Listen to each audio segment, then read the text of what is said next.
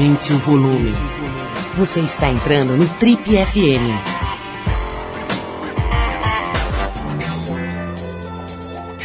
Oi, eu sou o Paulo Lima e a gente começa agora mais uma edição do Trip FM, que é o programa de rádio da revista Trip. Já são mais de 32 anos no rádio brasileiro.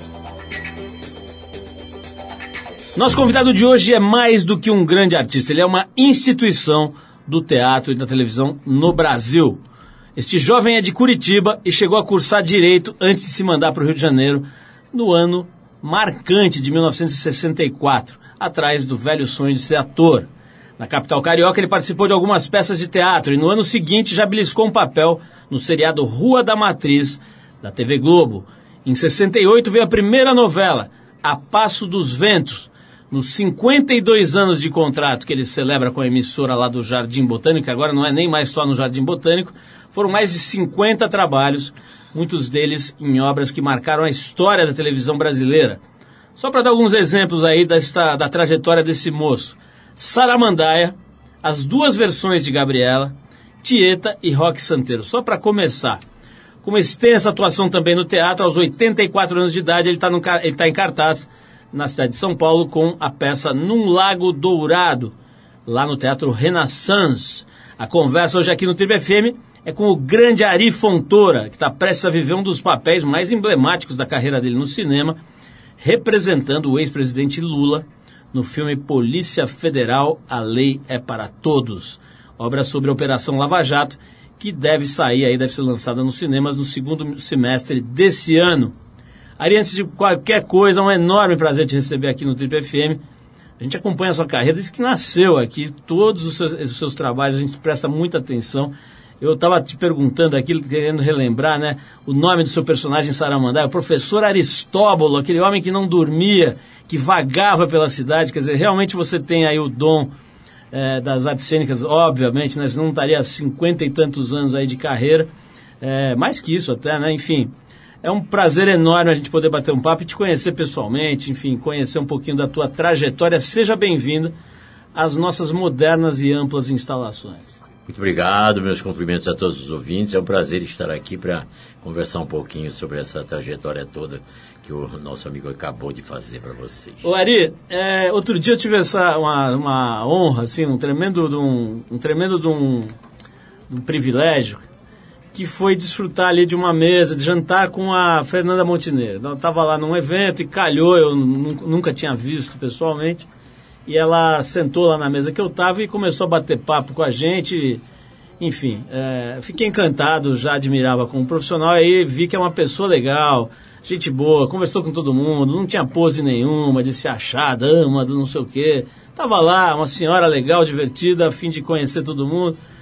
É, eu estou vendo que você é mais ou menos do mesmo jeito. E a gente tem conversado aqui, curiosamente, não foi uma coisa planejada, mas tem conversado com vários atores octogenários aqui. A gente teve o Juca de Oliveira, teve a Natália Timber, teve várias figuras aí mais ou menos da tua geração que tiveram aqui no programa recentemente, né?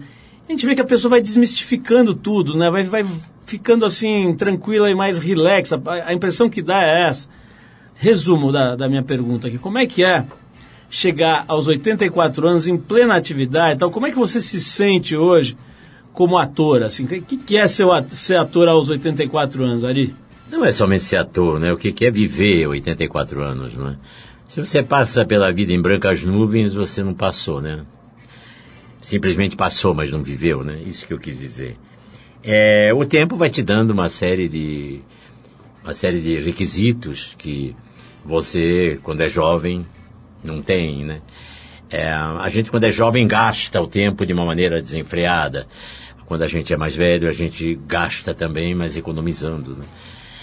É, enfim, e, e, nesse princípio, tudo corre também dentro de uma filosofia que você adquire através da sua própria vida, né? Eu houve, houve uma época assim que eu pensava que o futuro era brilhante, que só para ele me interessava viver, etc e tal. A partir do momento em que eu comecei a viver mais, eu comecei a sentir, sinto e achei que cheguei no ponto exato e, e dele não me demovo, é que o presente é o que vale, não é? A cada momento do hoje, eu, eu, e cada momento hoje é muito mais importante do que o momento de amanhã, que eu não domino, que é, não, não sei o que será de mim amanhã. E do passado só recolho as coisas absolutamente boas e que contribuem para mim no dia de hoje. E o dia de hoje vivo avidamente, são 24 horas, que às vezes transformamos em 48. E, sem esquentar. Tá? Minha cabeça está sempre leve, sempre aberto às novidades, sempre gostando muito dos desafios que, que me são impostos e que aparecem não só para mim, como para todas as pessoas, e achando que viver é uma maravilha. Sobretudo quando você tem uma boa saúde, não é? E quando você está fazendo aquilo que você ama, que você gosta. É... Que pedir mais? Não é? Que pedir mais da vida quando você está inserido num contexto absolutamente seu? Eu acho que nada. É agradecer todos os dias por estar vivo e continuar pensando dessa maneira. É, sabendo também que você não vive só, não é?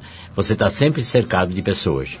Então, um grande exemplo da minha vida foi minha mãe, que morreu com quase 100 anos. E minha mãe era uma mulher muito bacana, uma dona de casa, nada além disto, e que me deu exemplos fantásticos da, na, na minha vida e que permaneceram para sempre comigo e que me fizeram a pessoa que eu sou. É, um deles foi eu era criança, muito criança, muito malandro, muito brincalhão, não parava em casa, é, fugia toda hora, respondia, queria viver. Eu sou aquariano, então sempre ávido por novidades, etc e tal. E tinha um vizinho que particularmente eu gostava muito de ir lá, porque ele sempre tinha uma novidade. Ele preenchia o, o meu dia, junto com os filhos dele, de uma maneira extraordinária, dentro da novidade que eu sempre queria. Só que ele resolveu botar uma cerca em torno da casa dele. Então a casa que era interligada com a nossa passou a ficar diferente, porque tinha uma cerca. Então para entrar lá precisaria entrar pelo portão. E eu então resolvi pular a cerca. E o cachorro me pegou. E me pegou para valer. E daí eu voltei para casa com a bunda sangrando, não é? E minha mãe olhou para mim e disse, o que, que é isso? O que, que aconteceu? E tal. Eu pulei a cerca do vizinho. Ah, é? Então venha cá. Pegou, tinha uma varinha que estava sempre pendurada na parede, que era pra gente apanhar. Ela batia muito na gente, dava umas varadas, uma varinha de marmelo, né? Dava umas varadas assim na perna pra gente aprender a não fazer mais aquilo e ficar um momento assim para caracterizar. Nunca nada além, era uma agressão até simplória dentro das coisas que nós fazíamos. Diz, agora eu vou curar você. Trouxe uma bacia bacia com água, água cheia de, de, de, sal, um pano que ela pegou, tirou minha calça e me botou no colo dela, mas antes me deu três palmadas em cima da mordida. Eu chorei um pouquinho, etc. E daí ela disse assim, meu filho, lembre-se. Quando alguém põe uma cerca em torno da casa dele, ou quando alguém deseja ficar absolutamente isolado, é preciso apertar a campainha, bater palmas ou dizer, alô, tô aqui fora, quero entrar. Porque o teu domínio começa, termina quando começa o do outro. Eu nunca mais esqueci isso e esse tem sido o meu lema. Razão pela qual eu, honestamente, não tenho preconceitos. Vivo eh, com todas as pessoas de uma maneira igual. Acho que todo mundo é igual a mim. Acho mesmo, razão da minha simplicidade. Eu respeito os pontos pontos assim adquiridos pelas pessoas, às vezes até com muito sacrifício. Fulano que ascendeu na vida tem um posto alto, tem uma capacidade intelectual muito maior que a minha, enfim, coisas assim admiro, mas o considero igual a todo mundo. Pois. Então não venha fulano de tal querer ter primazia sobre isso ou aquilo, eu como ator pensar que eu sou maior do que todos, não sou. Então eu sou essa simplicidade que Fernanda também é e que uma infinidade de atores como eu são não é privilégio meu não só, é de muita gente boa que tem por aí. Bom, isso não é uma visão de mundo, isso é uma aula né, que a gente acabou de ter.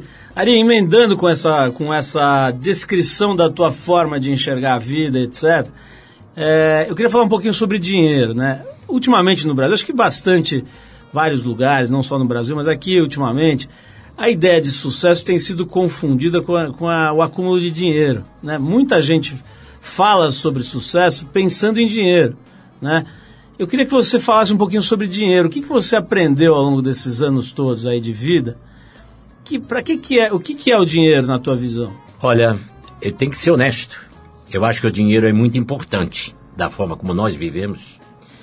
Ele abre caminhos para muitas coisas que quem não tem dinheiro não tem. Eu, paralelamente a, a, isso, eu já tenho um exemplo até. Eu tenho um amigo meu que está com um problema seríssimo de, de saúde e que eu estou ajudando, porque eu tenho que ajudar e aqui não estou abrindo, nem vou dizer quem é, nem nada, não é por aí, não estou fazendo, não preciso desse tipo de coisa, mas vou contar para anexar no exemplo. O que, que significa dinheiro? Dinheiro é, se ele tivesse dinheiro, ele não demoraria 20 dias para descobrir que ele tem um problema seríssimo de saúde. Ele tem um plano de saúde que não funciona, como tudo né, me parece que no sentido da saúde está prejudicado nesse país. Então ele foi obrigado a ir a milhares de, de, de, de pronto-socorros, de tirar radiografias aqui e tudo mais, porque ele não tinha um dinheiro para pegar e pagar um médico particular e fazer entrar num hospital e fazer um check-up para ter no dia seguinte o resultado da doença que ele realmente tem. O que eu acho do dinheiro? Eu acho o dinheiro excelente. É ótimo ter dinheiro. Sobretudo num país onde o dinheiro é tão importante. Mas eu acho péssimo, por outro lado, péssimo porque atinge a grande maioria que não tem. Então, quando eu gasto meu dinheiro e se eu estou num posto mais elevado da minha vida, porque eu trabalhei, porque eu cheguei aí, porque eu mereço, dentro dessa sociedade estabelecida, eu me sinto muito, muito triste também em não poder dividir com todo mundo aquilo que eu realmente ganhei. Mas não é assim que se vive, dividindo, dando, esbanjando para A, B, C ou D. Não. A vida é cruel, cada um por si. A gente se entende que o mundo está assim, que a, as pessoas são é, honestas até certo ponto, porque elas, elas aprenderam a viver dessa maneira. Você, eu, eu sempre digo assim, como é que se conserta um país como esse? Tem que consertar o povo, em primeiro lugar. A mim, a nós, a todos nós, eu também. Não existe uma pessoa que possa dizer para mim que nunca furou uma fila. Não existe uma pessoa, entendeu, que nunca tenha se sentido bem em ter, de repente, um tratamento VIP. Nós sempre queremos levar vantagem em tudo. E é esse o estilo de vida do país. Baseado nisso, quem sempre esteve no poder e quem vai para o poder leva vantagem maior e acaba transformando o poder no melhor lugar para se trabalhar e para ganhar o melhor dinheiro do mundo. E aí acontece o que, que nós temos hoje. Nós temos esse país. Ari, eu quero aproveitar uh, o que você disse agora para avisar as pessoas que a próxima edição da Trip é sobre privilégio, hum. sobre a ideia de privilégio. A gente explorou vários ângulos dessa ideia. Eu quero convidar, a gente ainda não está na banca, mas eh, dentro de alguns dias vai estar. Tá quero pedir para as pessoas, uh, sugerir que as pessoas deem uma olhada, porque é um trabalho caprichado sobre essa ideia uh, a respeito da qual você, você falou agora. Eu vou fazer uma pausa para a gente ouvir música. Quero lembrar que o Ari Fontoura está levando uma peça muito interessante chamada Num Lago Dourado, sobre a qual falaremos daqui a pouco. E ela está no Teatro Renaissance, aqui em São Paulo. Ari, eu vou tocar uma música aqui para você e para os nossos ouvintes que é um artista pô, que você deve gostar aqui. Ele fez enfim, muita coisa na música, no cinema e na televisão. É, muito sucesso, especial na, nas décadas de 50, 60 ali, acho que também 70. A gente está falando do ítalo-americano Dean Martin, que era parceiro do Frank Sinatra, naquele grupo Rat Pack, né, sobre o qual já se falou muito, aí tinha ligações, supostamente ligações com a máfia, Sim. e etc e tal. Mas enfim, a gente separou uma música chamada Mambo Italiano, lá do Dean Martin, para ouvir aqui com você, com os nossos ouvintes. E na volta eu quero falar sobre a sua peça, o filme que você vai lançar agora, né, que vai ser lançado em breve aí, que você representa o ex-presidente Lula, e falar mais da tua vida aí, da tua visão de mundo que eu estou adorando. Vamos ouvir então o Dean Martin com Mambo Italiano e a gente já volta com o mestre Ari Fontoura. Vamos lá. because he missed the scenery, the native dances and the charming songs. But wait a minute, something's wrong, cause now it's hey, mambo, mambo Italiano, hey, hey mambo, mambo Italiano, go, go, go. Mixed up a Siciliana, all you Calabrese do the mambo like a crazy with a hey mambo. Don't wanna tarantella, hey hey mambo. No more mozzarella, hey mambo. Mambo Italiano, try an angelada with the fishy bacala and then hey Goomba. I love how you dance the rumba. But take some advice, paisano. Learn how to mambo. If you're gonna be a square, you ain't gonna go nowhere. Hey, mambo, mambo Italiano. Hey, mambo, mambo Italiano. Go, go, Joe. Shake it like a Giovanna. No quesadilla. You get happy in the pizza when you mambo oh, Italiano.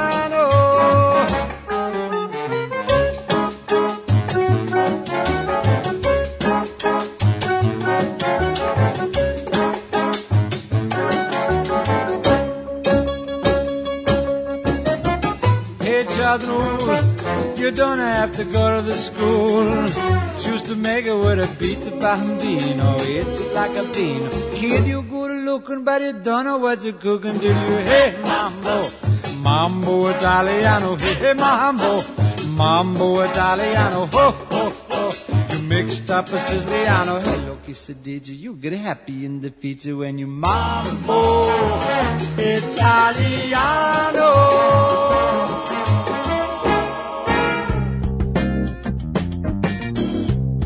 Legal, pessoal, estamos de volta. Esse é o programa de rádio da Revista Trip. Hoje recebendo este grande ator, um cara que já fez 300 mil novelas e filmes de cinema e teatro, o Ari Fontoura. Tá aqui batendo uma bola com a gente. Ari, a gente estava falando sobre dinheiro e tal. Quero voltar um pouquinho para tua infância. Né? Você nasceu em Curitiba. Na época, quanto tinha, Curitiba é uma cidade pequena, em 33 foi que você nasceu, Foi. né? Como é que é? Como é que foi a tua infância lá? Você já contou da vara de marmela ali, da, do cachorro que mordeu e tal, mas como é que era ali? Você, você tinha, tua família tinha dinheiro, era pobre, era mais ou menos, era remediada? Como é que você era lá, molequinho? Meu pai era professor de curso primário, que a gente dizia, hoje em dia é o primeiro grau, não é? É, Minha mãe sempre se queixava que depois do dia 15 não tinha mais dinheiro em casa. Razão pela qual todos nós, os filhos, ouvimos aquilo e saímos à luta para poder, evidentemente, ajudar. Eu era criança, então minha mãe me deu aquela noção de que a vida, que o, que o, que o território alheio deve ser observado e obedecido. Mas do meu avô recebi uma lição maior, até uma lição política porque eu tinha oito anos, meu avô era um italiano, era imigrante, eh, semi-analfabeto, que tinha várias indústrias em Curitiba, era um homem muito bem situado, de, de, tinha uma vida boa, e aos domingos, quando a família ia almoçar, como era hábito, aquele hábito das famílias italianas, ele me levava para o escritório, gostava muito de mim, pedia para eu cantar umas músicas, eu cantava para ele, em italiano, etc e tal, e depois ele me botava no colo e dizia, agora vamos trabalhar, laborar, e daí então botava os recibos respectivos que na época tinham eh, do- do- de quem devia e de quem pagava, tinha sempre selo colado, né? E ele dizia para mim assim, olha, o único selo que o avô gosta de pagar é esse aqui, é o selo mais baratinho que tem. E é um selo que vai ser destinado à educação e à saúde. Porque, Ari, se nunca esqueça que um povo saudável e educado e culto faz um grande país. É primordial. E é- são as únicas coisas que a gente, que nenhum governante, que nenhuma das pessoas que aqui vem pretende realmente fazer. Porque quanto mais escravos nós formos, assim, melhor para a política vigente. Essa política do toma lá, dá cá, que não dá mais para a gente absorver. Ari, você praticamente me obriga a puxar agora o filme Que você filme. acaba de fazer, Aham. né? Que, que você- que você- vai, vai ser lançado agora? Você sabe exatamente quando que vai ser lançado? Então, você que está me dando as coordenadas, né? Que tá, vai Tá, ser eu, não, lançado eu não tenho mês. Setembro. Exatamente. Ah, aqui, segundo semestre, é, mas está em aberto aqui. Mas de qualquer maneira, estamos falando do filme Polícia Federal, A Lei é para Todos, que é sobre a Operação Lava Jato e tal, e você representa o Lula. Como é que é esse filme, Ari? Veja bem, em primeiro lugar, é preciso que se saiba que eu não tenho, eu, não, eu sou um cidadão. Eu tenho ideias políticas, sim, etc e tal, mas eu não pertenço a partido nenhum. Nem A, nem B, nem C. Nem a oposição, nem a posição. É preciso que se fale isto. Então, é uma trilogia. É, é, Esse, esses eram três filmes que serão feitos, e esse filme foi o primeiro que, que foi concluído. É exatamente a história da Lava Jato como começou realmente, a que se destinava a Lava Jato, por que, que a Lava Jato chegou a esse ponto, enfim, não é? As pessoas pensam que aqui isso foi construído para destruir um governo estabelecido, partidos estabelecidos. Não!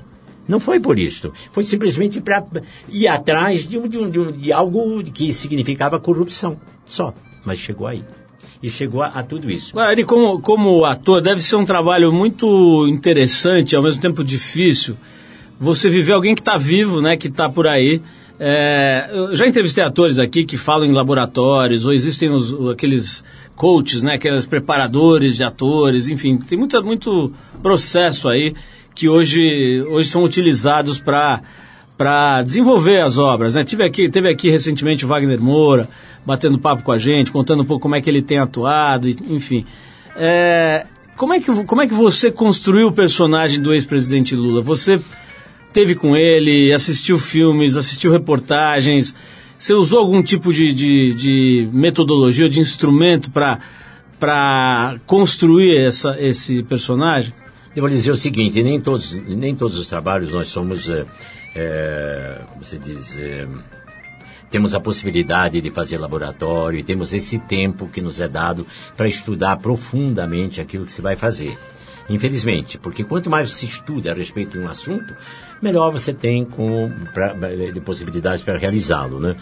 É, um, nesse filme que eu fiz agora, e para fazer o personagem Lula, eu tive que, é claro, eu vivo num país onde ele está, eu vivo, eu, eu o conheço há muito tempo, através de, da televisão, de, de, do noticiário, da, da minha vida, né? Eu vivi sob a direção dele quantos anos, etc e tal. Então, para mim, é uma pessoa que a priori é conhecida, não pessoalmente. Nunca tive uh, a oportunidade de conhecê-lo, não. A não ser num avião, uma, uma certa ocasião, numa viagem, em que ele estava fazendo propaganda dentro do avião, e que eu até achei que Tipo, porque assim que interessante, é um homem que não perde momento algum, até dentro de um voo, tornou o voo mais interessante, de piadas, conversando, e só isto. Também nunca me aproximei dele, nem nada, votei nele sim, votei nele duas vezes. Votei na, muito mais na, na ideia do partido dele do que propriamente nele. Eu achava assim que o Brasil poderia, e como soube, e como tive a oportunidade de ver, é, viveu momentos formidáveis, né, enquanto eles, o PT estava dentro do poder, dentro daquela ideia de governo. Mas eu não sabia do que se escondia por trás. A partir do momento que, que se descobriu, eu não sou tão fanático assim para não entender como cidadão que tem alguma coisa. Onde há, onde há fumaça, há fogo. E quem não deve, não teme. Foram coisas assim que ficaram na minha cabeça. Por aí eu comecei a estudar o personagem vi o que, em que, que ele estava. Agora, o filme gera muita polêmica e as pessoas não se conformam porque acham que devem preservar a figura do, do, do, do presidente, etc e tal. Isso transformou, para mim, numa dificuldade maior, no sentido de realizá-lo, né? Eu sei como fazer. É, o que eu tenho para realizar é essa cena. Então eu resolvi pegar dele o aspecto humano. Por que, que esse homem é assim, não é? Tentei ver o máximo possível em que, que eu posso construí-lo e em que momento há necessidade de destruí-lo também para construir um, um, melhor, não é? Então daí eu, eu cheguei à conclusão de que ele, na verdade, ele, ele, como a maioria dos políticos que eu conheço, não só do Brasil como do mundo todo, interpretam maravilhosamente. Aí eu fiquei pensando assim, uma coisa me vinha na cabeça que era o Fernando Pessoa. O Fernando Pessoa dizia sempre assim que o poeta é um fingidor. Eu sempre utilizo isso para classificar a minha categoria. Eu acho que quem finge melhor é melhor ator. E os políticos são treinados para isso também. Quando estão num palanque, falando com as pessoas, quanto mais eles convencerem, entende? É, as pessoas, melhor será. O, o, voto virá, inevitavelmente, virá simpatia para. E geralmente as pessoas que são candidatas, elas são muito. É, como você diz, é, tem uma palavra agora que me foge, mas que é importante. Elas, as pessoas acham carismático. Carismático. Né? Uhum. O carisma é importante. Eu peguei isso tudo e fiz o que era possível fazer. Diga-se de passagem, o filme é uma trilogia e continua. E a atuação dele nessa trilogia é muito maior no segundo e no terceiro, não sei como será, mas acredito também que sim. Somente isso. Ari, vamos tocar mais uma música aqui. Na volta a gente vai falar da peça que o Ari está levando no Teatro Renaissance aqui em São Paulo, chamada Num Lago Dourado. A gente vai falar disso já já. Agora a gente vai tocar mais um som aqui, Ari, dos anos 60. Nós estamos aqui com uma coisa meio vintage hoje aqui para puxar uh, essa época, anos 60. Tá? A gente vai com Nat King Cole e um dos seus grandes clássicos, L.O.V.E., né, que é uma faixa que dá nome ao disco lançado pelo Nat King Cole em 65, exatamente no meio da década de 60. Então a gente vai ouvir esse som e na volta falaremos um pouco mais aqui com o nosso convidado de hoje, o grande Ari Fontoura. Vamos lá!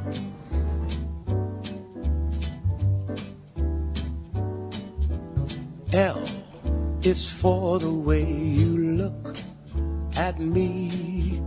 Oh, it's for the only one I see. V is very, very extraordinary. E is even more than anyone that you adore can love is all that I can give to you. Love is more than just a game for two. Two in love can make it. Take my heart and please don't break it. Love was made for me and you.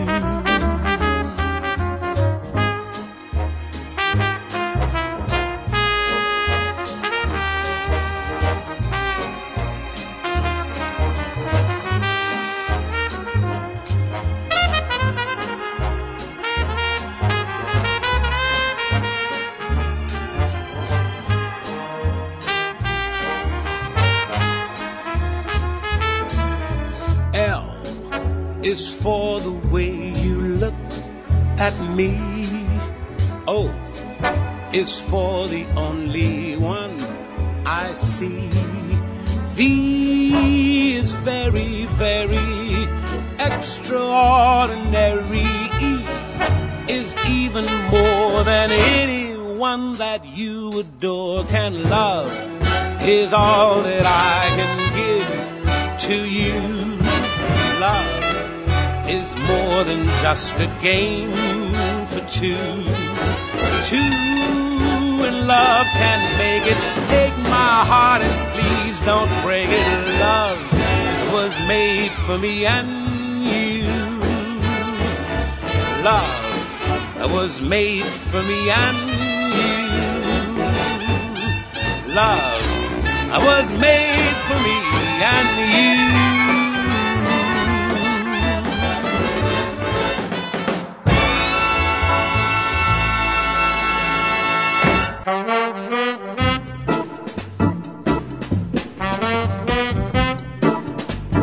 Ok, estamos de volta mais um bloco conversando hoje com muita honra, com muito prazer com o grande ator Ari Fontoura. Ari, é, quero falar um pouquinho da tua peça, né? Você está levando uma peça aqui em São Paulo e, de novo, mencionando aqui essa, essa minha experiência aí com a, com a Fernanda Montenegro, além desse, dessa história do jantar e tal, eu tive a chance de vê-la falando um pouco sobre a profissão, sobre a vida dela e tudo mais, que foi muito interessante. E eu senti muito essa, essa combinação de duas coisas. Né? Primeiro, a coisa do sagrado, do palco e tudo mais, essa conexão espiritual que acontece ali entre ator e ator, ator e público e tudo mais. Mas também, assim, com uma coisa muito do. como se fosse um sapateiro falando sobre o seu ofício, né? Olha, precisa bater o prego aqui, o salto fica aqui, a ponta do sapato fica ali e tal. Uma coisa meio técnica, meio do, do, do lavorare, como você falou aí em italiano, né? do trabalho e tal. Você, o teatro é, é, uma coisa muito especial no mundo das artes cênicas. Você se sente melhor no teatro do que num set de filmagem, por exemplo, de cinema. Mas qual que é para quem não sabe uh, o que é isso? Explica para gente qual a diferença entre estar num palco de teatro, por exemplo, e num, numa gravação de novela. Veja aqui, ó, quando você vai fazer uma novela, você conhece os atores que estão com você e tudo, mas você não vai com eles para casa, você não vai a lugar nenhum, a não ser no local de trabalho. Chega, dá uma passada no texto e já vai gravar. Não é? Com o tempo decorrer da novela, quando chega lá pelo sexto mês, sétimo mês, aqueles que núcleos que formam famílias, a gente começa então a entender que existe alguma coisa a mais dentro desse processo. E quando termina três meses depois, a gente entende que se isso tivesse começado desde o princípio, seria melhor, porque nós teríamos conseguido uma absoluta junção entre todas as coisas. Ah, no cinema, às vezes é pior, porque você é convidado para fazer um filme que começa pelo começo, depois termina, eh, a outra cena já é do final e a do meio. Então é uma confusão danada, onde você é, é, precisa estar de, de, de, olho muito aberto para saber o que, que vai acontecer. E você vai conhecer pessoas na hora, porque não, não aquele grupo que você conhece no teatro. Vamos fazer num Lago Dourado. Muito bem. Aí nós temos o texto e vamos ler. Começamos a ler. No primeiro dia a gente tem uma leitura do texto, já sabemos os nossos personagens como são, qual é, o que que acontece dentro daquilo, daquela história toda. E ali nós vamos dois, três meses ensaiando e repetindo e se encontrando todo dia e tudo mais. Quando a peça abre e se apresenta para o público, é uma família. É, enfim, no caso nosso, no Lago Dourado, passou a ser uma família, onde nós todos estávamos imbuídos de um mesmo, um, um, um mesmo objetivo, fazer uma, uma peça, o que a peça determinava. E a peça fala muito sobre o amor. O amor de pai para filho, de filho para pai, é, essa, é, é, sobre o casamento, essas uniões mais longas que aconteciam e que hoje em dia talvez aconteçam, talvez não, podem até acontecer, mas são em número menor. As, as ligações afetivas hoje em dia são muito menos duradouras que antes. Então, esse confronto de realidade, de, de presente e de passado, a gente passou a ter uma absoluta, uma, uma absoluta noção através de um trabalho diário de 8, 10 horas eh, durante meses para então chegarmos a um acordo. O teatro é, por isto, muito melhor que as outras manifestações artísticas, porque ele nos permite ter eh, humanamente um trabalho muito melhor. E acrescenta-se isso, a isso o seguinte: cada dia que lá no Renascença, felizmente nosso espetáculo é um espetáculo de muito sucesso, o público vai, se comove ri muito também e aplaude de pé de uma maneira como eu jamais vi, ou melhor dizendo, ultimamente vi. As pessoas não querem ir embora e ficam aplaudindo, aplaudindo e a gente não pode sair de cena. Tem alguma coisa aí que dá para desconfiar. Ô, ô Ari, eu estou vendo também aqui no mesmo material de, de pesquisa que a gente fez, que você chegou a atuar em prostíbulos, tá certo a minha pesquisa aqui? Tá certo, isso faz tempo, foi no início da minha Como? carreira. Então, a gente volta agora então no tempo. Que, como que era isso? O que, que se fazia lá na, na, na, na zona do Meretrício? Veja, isso vamos então vamos nos reportar de onde eu vim. Eu sou de Curitiba, eu fui para o Rio, tinha 31 anos de idade, né? Mas é, o que aconteceu? Rapidamente, né? Depois que eu descobri que realmente eu queria, eh, que eu não podia vir para São Paulo, eu conheci São Paulo com 19 anos. Vim para um simpósio de literatura infanto-juvenil. Eu já fazia teatro amador, eu fazia, cantava nas rádios, cantava em programas de calor, tudo em Curitiba. Eu queria ser ator. Eu já sabia disso, eu queria cantar, eu queria estar envolvido com arte. Vim para cá, aí eu fiquei louco quando eu vi São Paulo pela primeira vez. E não queria mais ir embora. Aí eu fiquei, dos, dos 19 anos aos 31, atormentando Deus e todo mundo que eu queria vir embora.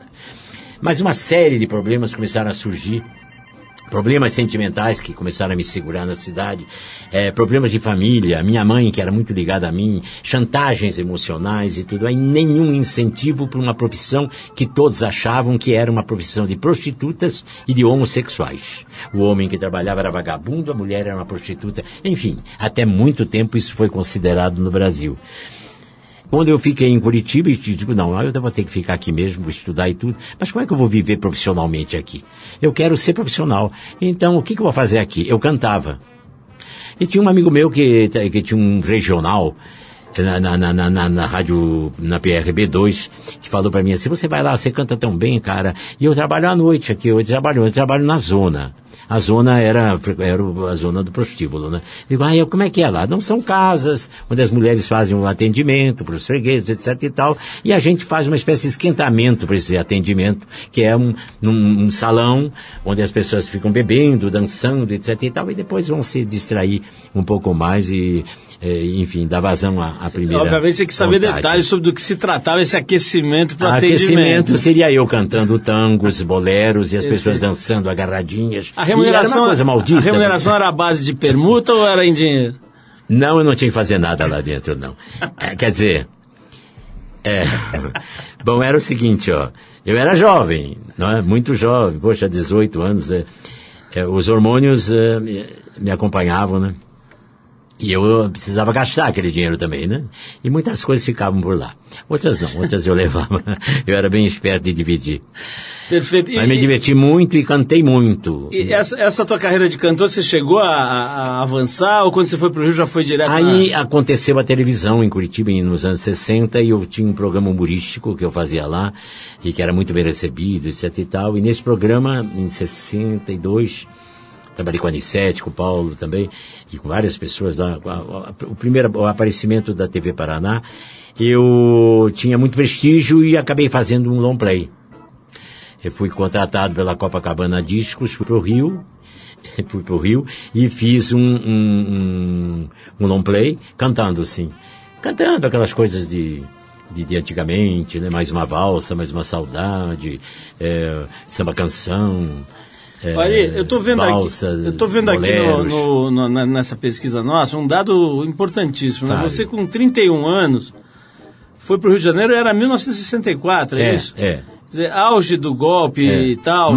Como é que era essa época ali, o cara chegar no Rio de Janeiro? Eu quero que você, que você me conte isso, mas vou fazer mais uma pausa pra música. Na volta você me conta Tá certo. essa época da tua vida que coincide com uma época muito tensa, né, no, no, no Brasil. É. Aliás, no mundo, né? Essa época dos anos 60, Foi. Meio dos anos 60, foi bem louca no mundo mudou inteiro. muita né? coisa, né? Vou chamar você Paulo pela primeira vez, Paulo. Muito obrigado, muito você obrigado, me chamou Ari. 30 vezes de Ari, eu não te chamei de Paulo Lima nenhuma vez. Olha- Faremos isso sim no próximo bloco. Vamos sim, então eu vou tocar agora. Agora é, também, hoje o Ale tá nos anos 60, aí não vai ter quem tire ele de lá. então a gente vai agora com The Yardbirds e a música Heart Full of Soul, single lançado no ano de 65, época em que o Ari estava no Rio de Janeiro há pouco tempo ali e o Brasil estava zoado, para usar um termo atual aí, né? Aliás, atual não, né? Zoado é um termo antigo, tá? Mas enfim, Vamos falar sobre isso aqui, ouvindo um som dessa época, o rock britânico do Yardbirds. E a gente já volta para bater mais um papinho com Ari Fontoura, o mestre. Vamos lá.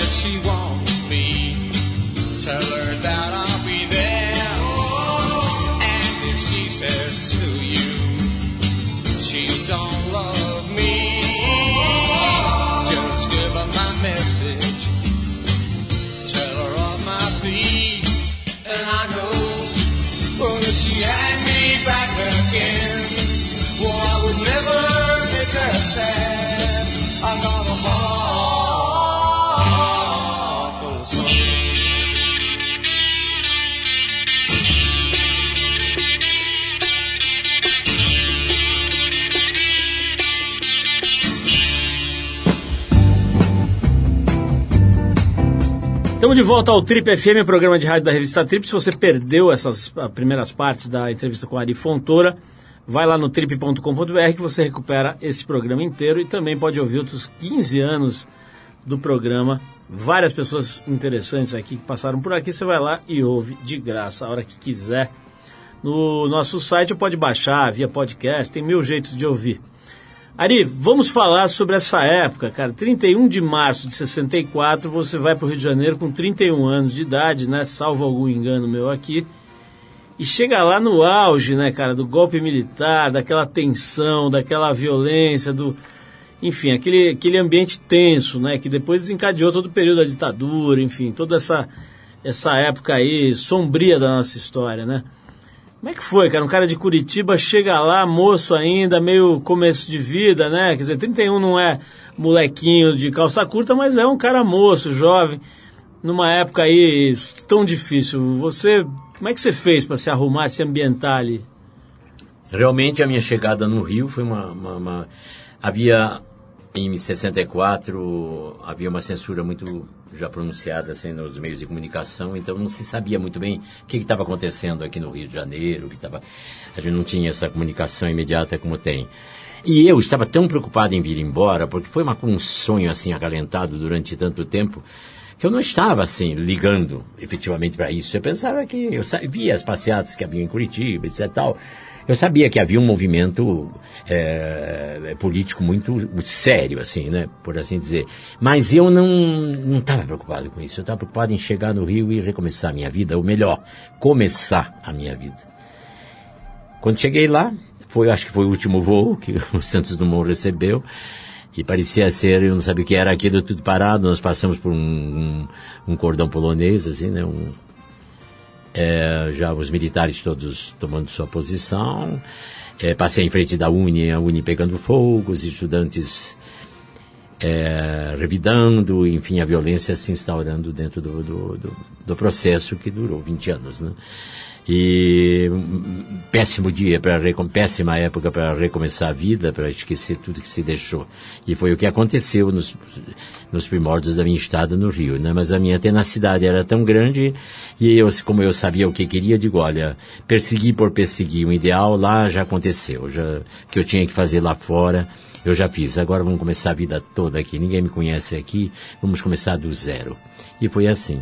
E para permanecer, para subsistir, eu trabalhei em outras coisas mais. Eh, fui para trabalhei em restaurante, co- cozinhando em restaurante, fazendo serviços assim completamente fora do, mas para estar dentro do Rio, né? E lá eu fiquei. Como é, como é que é hoje, Ari? Você, você, obviamente, tem o foco da tua vida profissional aí nas artes cênicas, mas o que mais você faz? Você falou agora de, de, de ter passado por uma cozinha de restaurante e tal. O que mais que você gosta, assim? O que, que você faz na, da vida além do, desse, dessa coisa toda que a gente conhece? Ah, mas eu tenho hábitos comuns, eh, muita gente, assim, o que eu gosto muito de me divertir, adoro uma, uma mesa de bar, eu gosto muito de ir a restaurantes, aqui em São Paulo, então, eu, é a sopa Noel, né? Foi o que eu mais faço aqui, é tomar um belo vinho, conversar, trocar ideias, bater papo, pensar no amanhã, fazer planos para o futuro, imagina. Esses dias a gente, a gente entrevistou aqui a Maria Gabriela, Sei. que está atuando no teatro já há algum Tá. tempo, né? Inclusive está levando uma peça nesse momento aqui no Tucarena. E, e, e eu perguntei esse lado, falei, pô, Maria, a gente tem assim pelo menos uma idealização, né, de que o ator de teatro sai da peça e vai jantar. Antigamente era no Gigeto. Ah, né? era. E, e vai jantar, e eles ficam lá, e não sei o quê, toda uma, uma, uma idealização de uma vida boêmia e tal. E ela falou, não, eu vou pra casa, eu não, não saio, e saio muito pouco e tal, e cortou a nossa onda aqui. Você, pelo jeito, já gosta mais, já é mais ah, boêmio. né, mas eu vou sempre para casa, quatro horas da manhã, quatro e meia. Aí a gente eu que fez uma- aparecia, aparecia muito. A gente fez uma edição agora, acho que uns três meses atrás, sobre envelhecimento aqui Ah. na, na Trip, né? E, e falamos bastante, enfim, vários ângulos desse assunto, mas um deles foi esse, né? Hoje existe essa sua geração, né? Ah, os caras que estão aí com mais de 80 anos, os até 90 e tal, que você não tinha, antigamente, antigamente a gente nem conhecia ninguém com 80 e poucos anos, né? Não tinha muita gente dessa idade, com 90 anos você não conhecia ninguém. E hoje não só você conhece, como as pessoas estão trabalhando, estão atuando, um é teu advogado, o outro está lá no posto de gasolina trabalhando e tal. Quer dizer, existe hoje uma turma aí de, de figuras com mais de 80 que está completamente no jogo aí, se divertindo, comprando coisas, vendendo coisas, atuando, trabalhando e tal. É, e uma pergunta que muita gente faz é assim, pô, tem algum segredo, alguma lógica, alguma coisa que você observou na sua vida que te leva, que te, coisas que te levaram a estar tão bem com essa idade de 84 anos, tá, pô, completamente operante, trabalhando e tal. Como eu disse, antigamente não tinha isso, né? As pessoas nem chegavam nessa idade. Resumindo, quais são, quais são as coisas que você recomenda que as pessoas mais jovens façam, ou comportamentos, ou alimentação, ou sei lá o quê, para que elas consigam chegar num estágio tão legal aí de vida, de, numa, numa condição tão legal de vida como você está aí eh, com 84? Eu não gosto de ser exemplo para ninguém porque isso aí não existe, né? Cada um tem a sua vida, a sua... Mas eu vou contar como eu ajo, né? Eu sou otimista, faz tempo que eu sou. Eu sempre acreditei que a vida podia ser melhor, sabe? Mesmo quando ela estava péssima. Nunca abandonei essa ideia. E como eu te digo, a minha filosofia eu, é, é a síntese de tudo.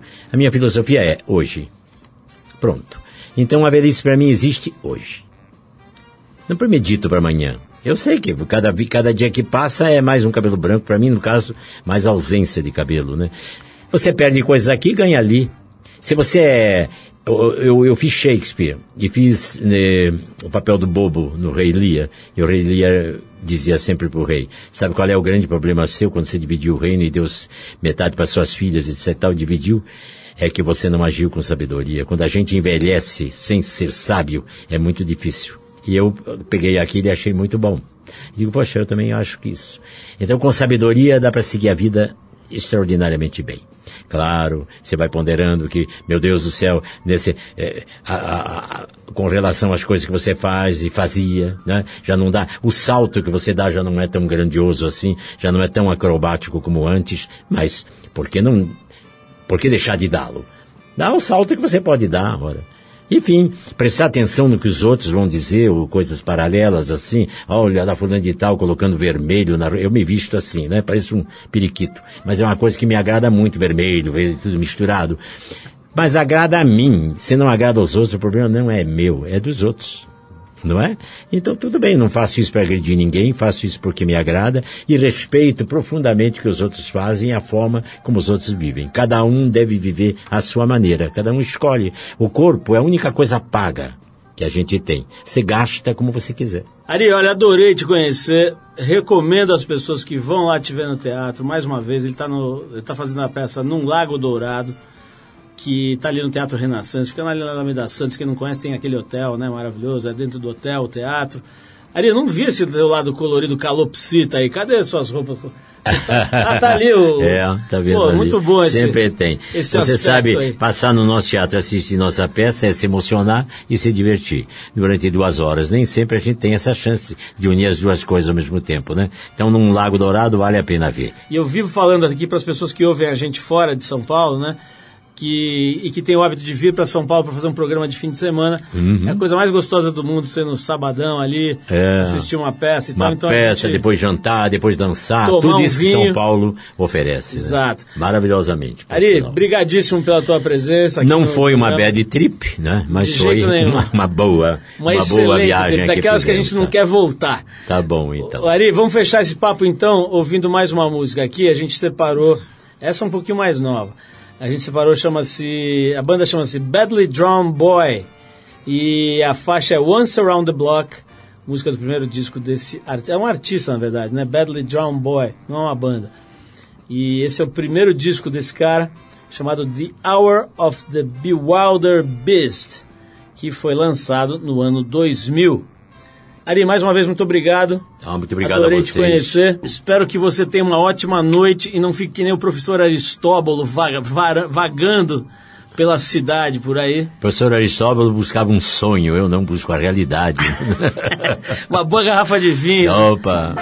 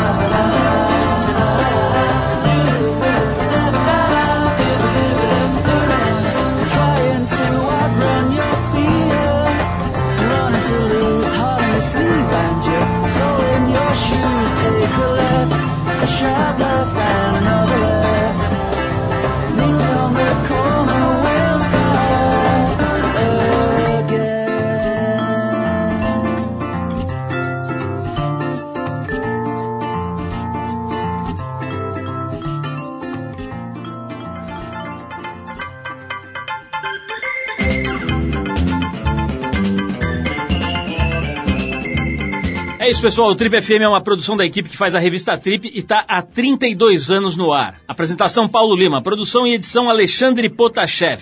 Se você perdeu o programa de hoje ou quer escutar de novo, acesse o trip.com.br.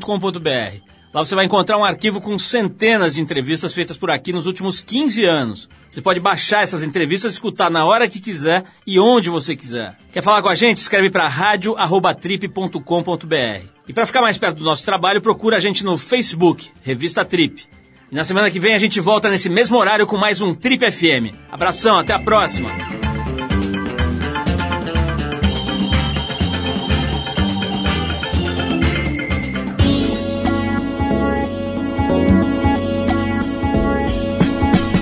Você ouviu Trip FM.